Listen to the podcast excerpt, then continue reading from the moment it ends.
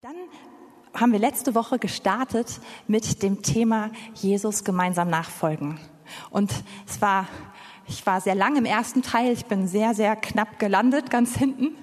Und wollte einfach noch ganz kurz sagen, wir werden an diesem Thema dranbleiben. Letzte Woche ging es darum, dass man Anstoß nehmen kann an Geschwistern oder Anstoß nehmen kann an Jesus an seiner Art, daran, dass man ihn nicht versteht und dass uns das rausziehen kann ähm, oder in Distanz führen kann, dass wir uns damit zurückziehen, dass wir eigentlich die Rolle einnehmen der Leute, die vielleicht bei der Bergpredigt dabei waren oder die Jesus zu anderen Anlässen gehört haben, aber nie wirklich in Nachfolge eingestiegen sind. Und das Problem an der Sache ist, Nachfolge besteht genau daran, daraus, dass wir an Jesus dranbleiben, dass wir mit Gott verbunden bleiben, dass wir in Beziehung mit dem Heiligen Geist bleiben, dass wir in Beziehung mit dem Vater bleiben, aber eben auch, dass wir in Beziehung zu Geschwistern bleiben, dass wir nicht daraus gehen. Und das ist der Kern von Nachfolge. Und das möchte ich wirklich nochmal so ausdrücken und sagen, ihr Lieben, wir, wir wünschen uns und wir möchten jeden von uns einladen, genau in dieser Nachfolge drin zu bleiben. Und es ist ehrlich so, dass wenn wir das nicht haben, dass wir, dass wir einen großen Teil verpasst haben. Und gerade in unserer Kultur, wir können ja sagen, ja, aber ich habe ja den Stream geguckt und das gemacht und, und hier bin ich, bin ich, habe ich mich, habe etwas abonniert. Und das ist alles super. Das ist richtig toll. Ich, ich hoffe, du hast so etwas. Aber es kann nicht das ersetzen, dass du wirklich selbst verbunden bist mit dem Herrn und verbunden bist mit Geschwistern. Und in den nächsten Wochen, wir wollen, das ist jetzt nicht gerade so eine Mode oder ein Programmpunkt für uns, sondern wir wollen wirklich jeden in der Gemeinde ganz herzlich einladen, wirklich zu überlegen, will ich Will ich in dieser Form von Nachfolge drin sein? Und wenn ja, wo? Wo kann ich das leben?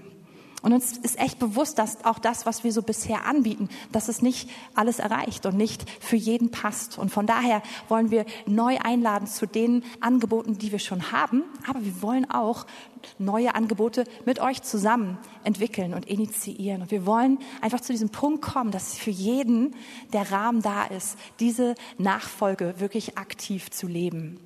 Und so mit dem, das, das gesagt zu haben, wollen wir jetzt in die nächsten Wochen auch weiter einsteigen und uns wirklich anschauen, was passiert denn eigentlich, wenn ich gemeinsam mit anderen Jesus nachfolge? Wie, wie sieht das aus? Was, was passiert da geistlich?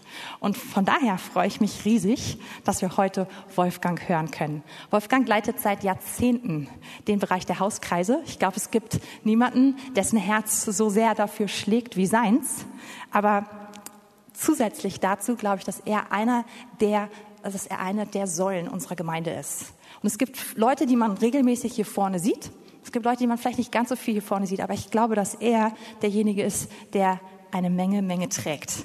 Und wenn ihr wüsstet, wie viel er für euch alle betet und auch einfach inform, also es ihn einfach bewegt, wie es Einzelnen geht und wie er im Gebet für, für Geschwister steht, dann, also das einfach das, was ich an ihm so besonders schätze und ehren möchte. Und ich freue mich, dass er heute zu uns spricht und uns einfach lernen wird zu diesem Thema Jesus gemeinsam nachfolgen. Genau, lasst uns ihn zusammen begrüßen.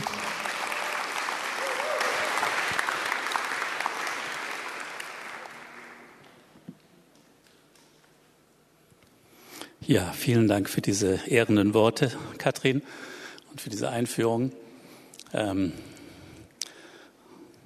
möchte kurz beten. Danke, Herr, dass du uns heute weiterführst, dass du uns einfach in die Gemeinschaft hineinführst, die du vorbereitet hast. Und Herr, wir haben dieses wunderbare Beispiel an dir selbst, wie du mit dem Vater, mit dem Sohn, mit, mit dem Heiligen Geist, wie ihr zusammenwirkt und wie dieser Zusammenhalt und diese Gemeinschaft auch so produktiv ist. Und Herr, wir wollen auch produktiv werden. Dafür wollen wir diesen Morgen einfach dir geben und wir laden dich jetzt ein, dass du uns führst. Amen. Ja, ich habe ein interessantes Thema, das uns da hineinführen soll, wie wir auch neues Land ähm, einnehmen können. Das Thema heißt Aufbau der geistlichen Mauer und die innere Substanz. Und äh, ich nehme ein Beispiel aus dem Nehemia-Brief. Das ist einfach ähm, klar.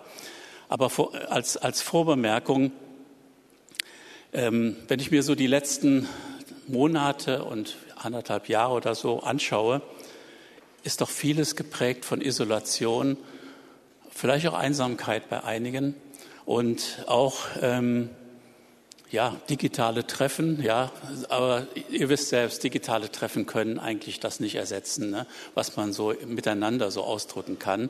Teilweise ja, ähm, aber und ich sehe ein Verlangen, ein neues Verlangen, dass wir wieder in die Gemeinschaft kommen. Und zwar nicht nur Gemeinschaft, so dass dieses Smalltalk, sondern Gemeinschaft im Geist. Und diese geistliche Verbindung untereinander, die wird jetzt angesprochen in, in diesen nächsten ähm, Wochen. Und was im Nehemia-Brief steht, soll uns dort einfach, einfach motivieren.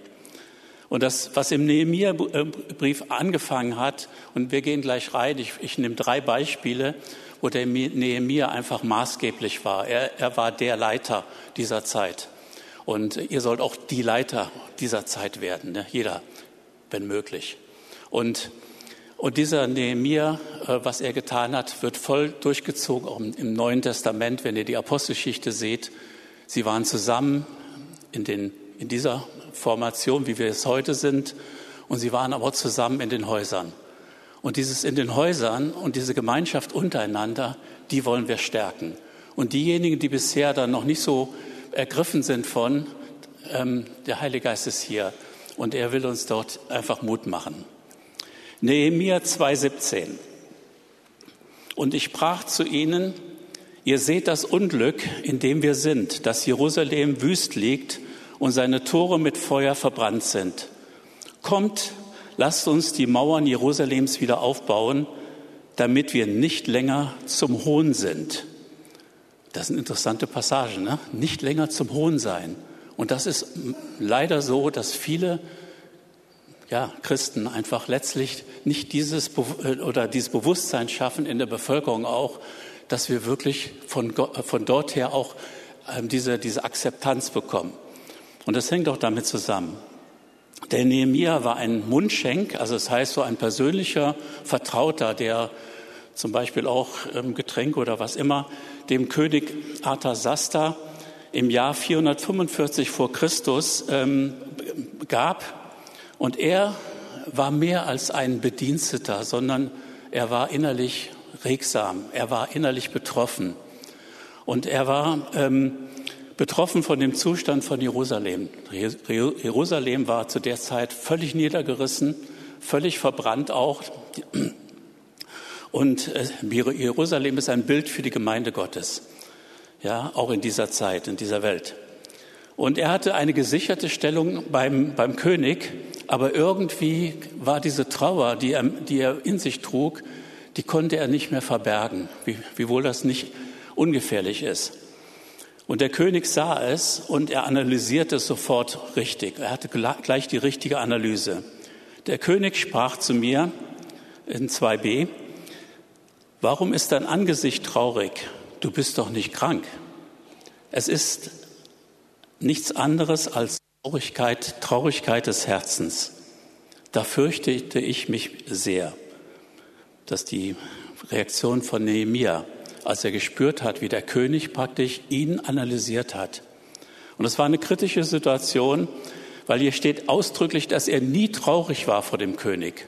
Aber da konnte er es nicht mehr verbergen. Und es ist lebensgefährlich in dieser Zeit, vor dem König also diese Traurigkeit zu zeigen. Wir sehen das an einer anderen Stelle praktisch bei, ähm, bei Josef, wo ein Mundschenk ins Gefängnis geworfen wurde und auch ein Bäcker, glaube ich. Und, ähm, und dann hat er äh, zu ihnen prophezeit und einer von ihnen äh, wurde dann wieder vom, vom König anerkannt und konnte wieder in seinen Dienst äh, treten und der andere kam aus dem Gefängnis nicht mehr raus. Gott war mit äh, dem Nehemia und der König samt Königin wollten mehr von dem Hintergrund erfahren, warum er traurig war. Und, ähm, und daher gaben sie ihm Vollmachten und Mittel und auch Geleitleute, Jerusalem wieder aufzubauen.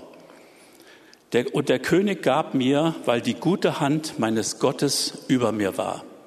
Und die wird auch über dir sein. Die gute Hand wird über dir sein. Das, was du tust. Nehemiah ist ein Beispiel für einen Leiter, natürlich auch eine Leiterin, Er wuchs an seinen Aufgaben und, und die hatten es wirklich in sich. Die Frage ist, wollen wir diesem Beispiel folgen? Und ich gehe gleich tiefer noch hinein. Ähm, lass den Heiligen Geist zu dir sprechen. Er ist der Liebhaber der Gemeinde und auch der Personen, mit denen du es zu tun hast. Im Beruf, in der Nachbarschaft, natürlich auch in deiner Familie. Und er will jetzt die Verhältnisse neu gestalten nach dieser langen Corona-Zeit.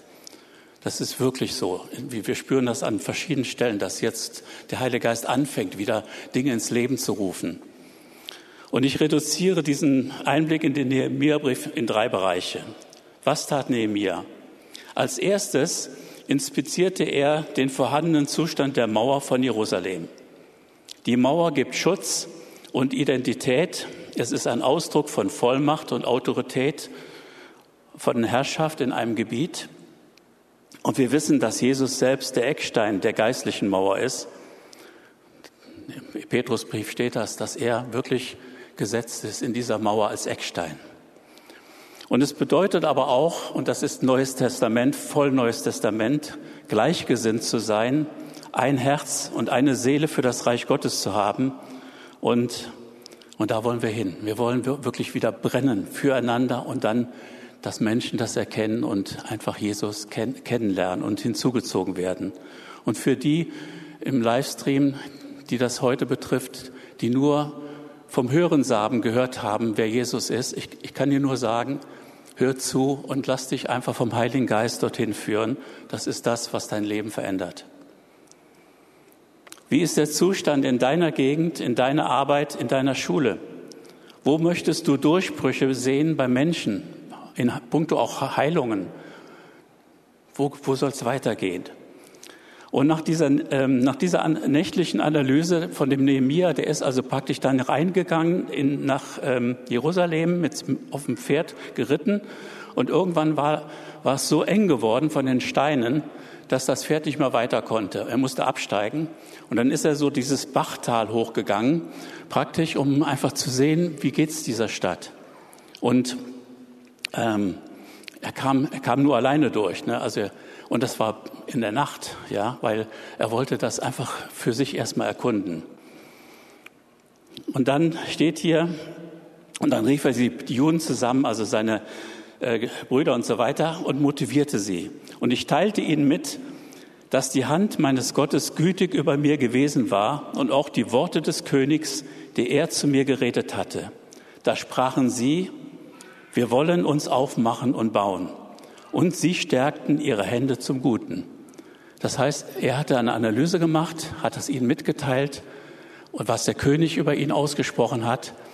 Und sie wurden einfach motiviert. Und sie sagten, ja, du hast recht, wir wollen es wieder aufbauen. Und sie stärkten ihre Hände zum Guten. Das ist wirklich erstaunlich. Der zweite Punkt. Mit dem Aufbau der Mauer begann die Auseinandersetzung mit dem dortigen Machthaber, vor allem mit dem Statthalter von Samaria, das war Sambalat, und er hatte eine ganze andere Mannschaft hinter sich. Und sie versuchten ihn und, und natürlich die Teams mit allen Mitteln am Bauen zu hindern. Also für die, die Nehemiah schon kennen, wissen, da ist also gewaltig was los gewesen an Intrigen, an Lügen, an allem Möglichen, um das zu stoppen, dass die anfingen zu bauen.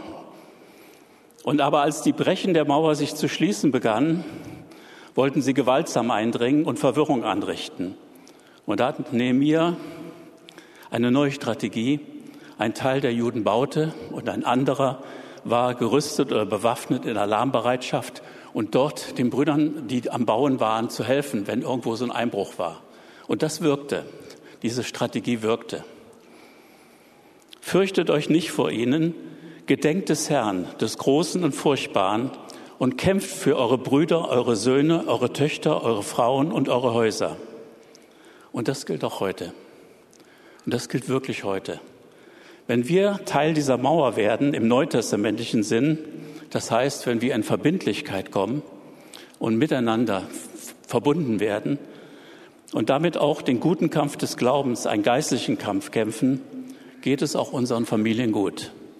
Das ist wirklich so, wenn wir für das, das sagt das Wort, wenn wir für das Reich Gottes zuerst eintreten, dann wird auch alles gesegnet, was, was in unserem inneren Kreis ist und unseren Familien wird es gut gehen. Drittens, jetzt kommt der Angriff gegen Nehemiah selbst. Und das wird, teilweise werdet ihr das auch erleben, dass einfach es gibt natürlich auch ähm, Lügen des Feindes. Also Einladungen für ihn mit bösen Absichten, Gerüchte, negative Prophetien. Da wurden Leute angestellt, über ihn zu prophezeien. Ja, also von dem, von der, von der, von der anderen Seite. Und Nehemiah war total gelassen. Ja, das liebe ich an ihm. Ja, also solche Gelassenheit, die brauchen wir. Denn sie, all, sie alle wollten uns in Furcht versetzen, indem sie sprachen, ihre Hände werden von dem Werk ablassen und es wird nicht ausgeführt werden. Und nun stärke meine Hände. Ah, das ist ein super Gebet. Das sollten wir auch öfters beten, ja. Und das hat David auch gebetet, als er nicht mehr weiter wusste, als, als er einfach, ähm, ja, als ihm alles ähm, praktisch irgendwie weg, weglief und, und es war, der hat eine echt schwierige Zeit gehabt, der David. Und da steht es, und er stärkte sich in seinem Herrn. Ja, und das ist das, was wir brauchen, dass wir in, bestimmten Momenten, wo wir nicht mehr wissen, wie wir weiterkommen, uns in Gott stärken und sagen, Herr, ich habe nichts mehr anderes, ich brauche dich. Also ich habe das erlebt in meinem Leben und das war sehr produktiv. Der Herr ist gut. Und sie stellten die Mauer innerhalb von 52 Tagen wieder her und feierten dann gemeinsam mit Esra, dem Schriftgelehrten, und dann diese wunderbare Stelle, die kennt ihr bestimmt alle, Seid nicht bekümmert, denn die Freude am Herrn, sie ist eure Festung. Festung, ja. Und, äh, und als Resultat, und das gilt auch heute, und es geschah, als alle unsere Feinde es hörten, da fürchteten sich alle Nationen, die rings um uns her waren, und sie sanken sehr in ihren Augen, und sie erkannten, dass dieses Werk von unserem Gott aus geschehen war. Wenn wir anfangen, aktiv zu werden, im, im biblischen Sinne, mit dem Heiligen Geist, wenn wir anfangen, uns verbinden zu lassen, dann wird etwas passieren in unserer Umgebung. Und da werden Atmosphären neu gestaltet. Ich könnte euch da einiges erzählen von meinem Beruf. Und, und ich weiß einfach, das funktioniert, wenn wir anfangen, in dieser Weise einfach zu bauen. Und äh, ich habe die Mauer in Jerusalem gesehen, bestimmt einige von euch auch.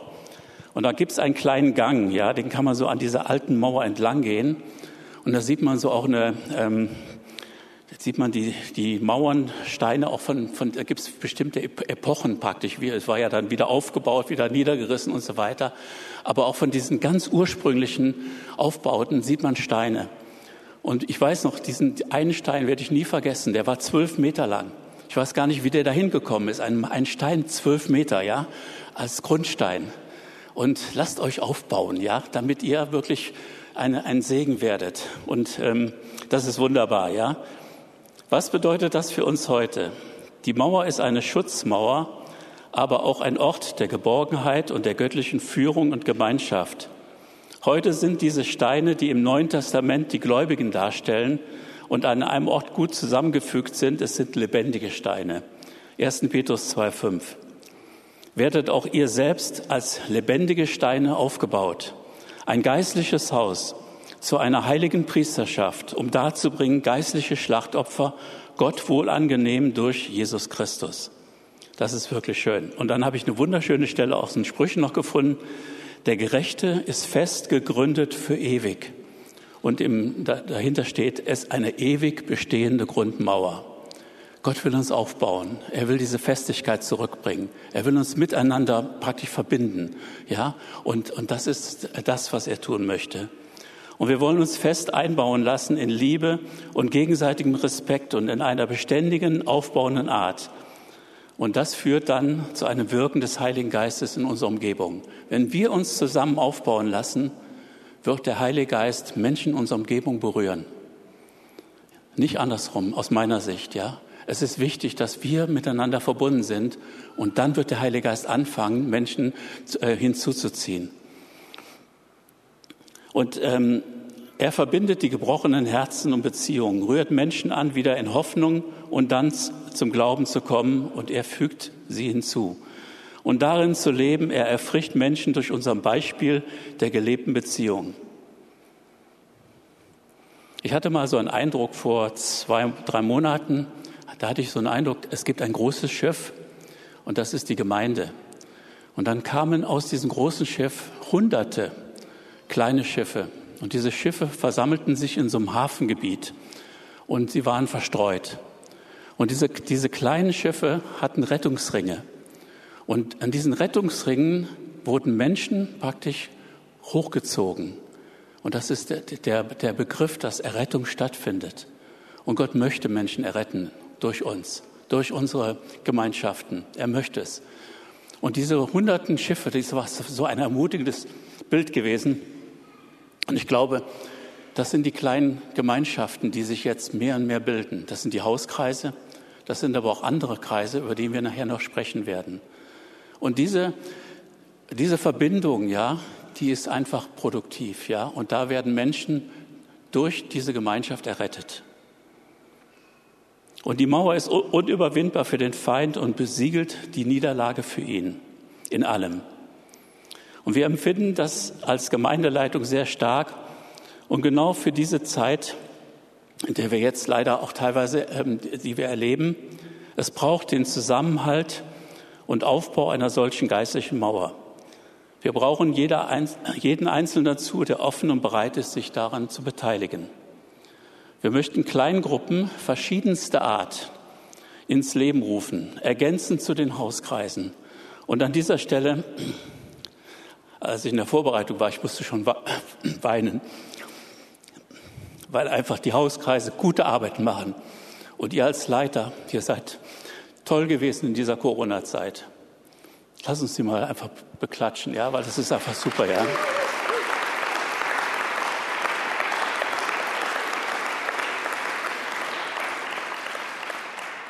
Und es ist wirklich der Lob des Himmels kommt auf euch. Und ich bin so dankbar, dass ihr das so, so toll gemacht habt mit dem Heiligen Geist zusammen, dass ihr nicht, nicht nachgegeben habt und dass ihr die Hauskreise ermutigt habt, auch wenn es über, über ähm, die digitalen Medien gewesen ist. Und das gilt auch natürlich nicht nur für die Hauskreise, sondern für alle anderen Dienste, die während dieser Corona-Zeit einfach Opfer auf sich genommen haben. Vielen Dank dafür. Und wir freuen uns wieder auf das Gemeindefest, was da auf uns zukommt. Gemäß dem Beispiel von Nehemia, aber auch dem Beispiel der Kleingruppen in der Apostelgeschichte, wollen wir euch eine neue Möglichkeit geben, euch zeitlich befristet zu vernetzen mit verschiedenen Ausrichtungen. Dazu wird gleich Sissi die Informationen und Einladung weitergeben. Sie wird die Leiterin dieser neuen Kleingruppen in der Gemeinde sein.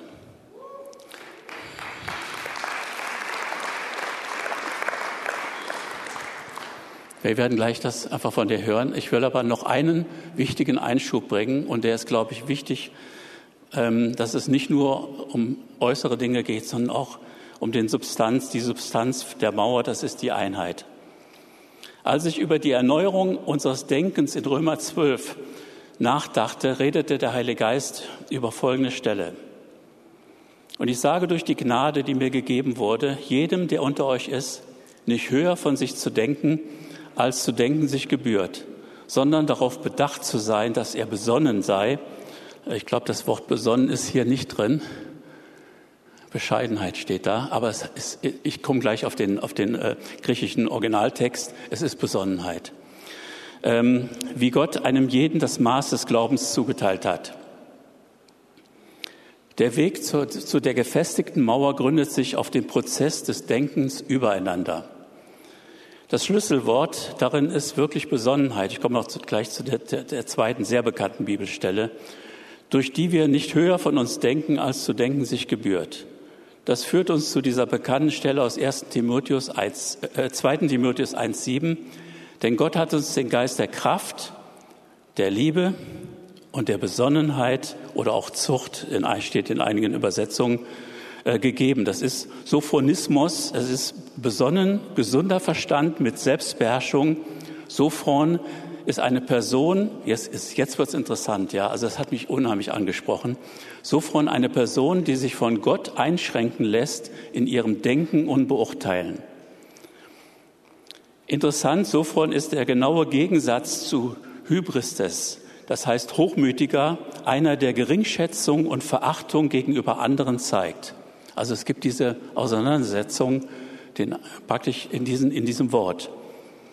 Dazu die Bibelstelle aus Philippa 2. Das ist eine äh, äh, Bibelstelle auch zu unserer Hochzeit gewesen. Ja, das ist stark. So erfüllt meine Freude, dass ihr dieselbe Liebe habt, einmütig, eines Sinnes seid, nichts aus Eigennutz oder eigener Ruhmessucht tut, sondern dass in der Demut einer den anderen höher achtet als sich selbst. Das passt doch wahrscheinlich zu diesem Lähm-Geschichten. Äh, da wird sicherlich das auch Gegenstand sein. Höher achtet als sich selbst. Ein jeder sehe nicht auf das Seine, sondern ein jeder auch auf das der anderen. Also schon oft auf Seine gucken, aber auch auf das der anderen. Darin drückt sich eine Haltung aus, die bereits im Denken sich von Gott einschränken lässt. Und das ist wirklich interessant. Welch ein Aufschrei aus der humanistischen Ecke. Gott wird uns helfen, wenn wir diese negativen Neigungen und ehrlich gesagt, also ich sehe sie auch bei mir, ja, und ich weiß, dass ich denke auch die Stärksten unter uns haben solche Gedanken, ja. Es geht ja um Gedanken übereinander, ne? ja. Und da will uns Gott wirklich helfen. Ähm, wenn wir solche Neigungen bei uns sehen, er weiß, dass wir nur dann in, in die Gemeinschaft mit anderen Christen, sei es in Hauskreis, Kleingruppen oder Kleingebetsgruppen, wirklich genießen können, wenn wir in unserem Herzen und Denken keine Zweifel und Geringschätzung haben. Hier können wir Gott und seinen Helfer einladen. Es ist der Heilige Geist, der uns in diese Veränderungen bewirken kann und will und niemand sonst, am wenigsten wir selbst. Wir können diese Veränderung bei uns nicht schaffen. Wir können unser Denken an der Stelle nicht einfach umswitchen. Und das mache ich jeden Tag. Da möchte ich auch euch, ich werde auch gleich dafür beten, einladen, dass ihr das übernimmt. Ja, der Geist des Herrn ist auch ein Geist der Kraft, der Liebe, aber auch der Besonnenheit. Und diese Besonnenheit hat das Ziel, dass unser Denken einfach ausgerichtet wird, dass es sich nicht mehr einfach gegen, gegen andere richtet oder über andere. Der Geist der Besonnenheit, den zu erleben, ist ein Geschenk. Warum braucht Gott diese Form der Einheit auch in den kleinen Gruppen? Was sagt Jesus über die Bedeutung solcher Minigruppen? Denn wo zwei oder drei versammelt sind in meinem Namen, da bin ich in ihrer Mitte. Und das ist wichtig, ja, weil wir nur zur Einheit kommen, wenn wir einfach Schritte gehen, wenn wir uns einfach nicht einfach nur hingehen oder hier, hierher gehen, sondern dass wir einfach Gott zulassen, dass er uns wirklich verändern kann. Und das nochmal zusammengefasst als ein kleiner, wichtiger Einschub auf unserem Weg zu neuen ergänzenden Formen der Gemeinschaft. Und ähm, ja, Sissi, bist du da? Komm bitte nach vorne. Und ich will aber kurz noch beten. Vater, danke, dass du uns heute, dass wir wirklich uns versammeln können in dieser Freiheit, die wir hier haben, auch in dieser neuen Freiheit. Aber wir glauben, Herr, du hast noch viel mehr vor. Und so laden wir dich ein, Herr, dass du uns dorthin führst. Heiliger Geist, öffne uns die Augen dafür. Amen. Und gleich, vielleicht, vielleicht doch noch mal ein, ein, euch ähm, hier oben haben als ein Betungsteam, weil dieses eine Stück, ja, wo wir die Wunder Gottes sehen, ja, die wollen wir natürlich auch sehen an den Orten, wo wir leben, ja. Und da, das wollen wir nochmal proklamieren. Dankeschön. Okay. Ähm, danke, Wolfgang.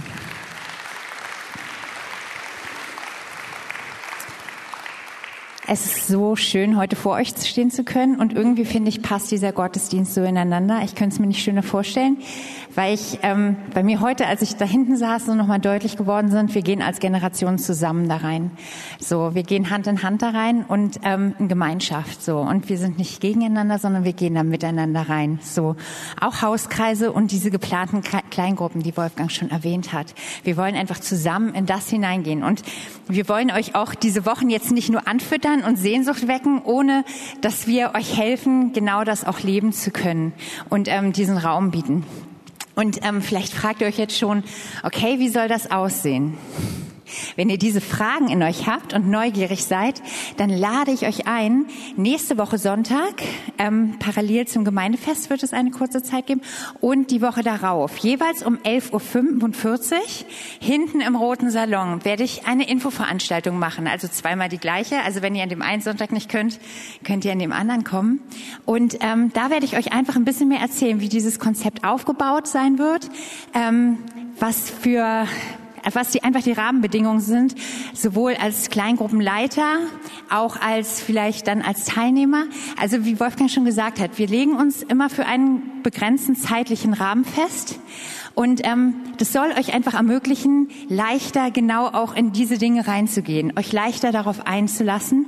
Und wir wollen euch auch in dieser Zeit als Kleingruppenleiter begleiten und euch da nicht so alleine drin stehen lassen, sondern ähm, gerade wenn ihr sagt, ich habe das noch nie gemacht, aber ich habe das so auf dem Herzen, ich lade besonders euch ein, zu diesen Infotreffen, zu den Kleingruppen zu kommen und einfach zu schauen, könnte das was sein, wo ich mich investieren will, wo ich Reich Gottes bauen will.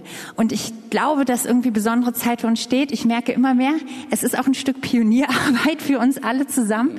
Aber ähm, lass uns davon nicht zurückschrecken, sondern richtig da reinrennen in das, was Gott für uns hat und in Gemeinschaft hineinrennen. Ich glaube, in dieser letzten Zeit, es ist mir so deutlich geworden, sie ist nicht ersetzbar durch nichts. Und lass uns da wirklich das nehmen, was Gott uns auf Herz gelegen hat. Okay.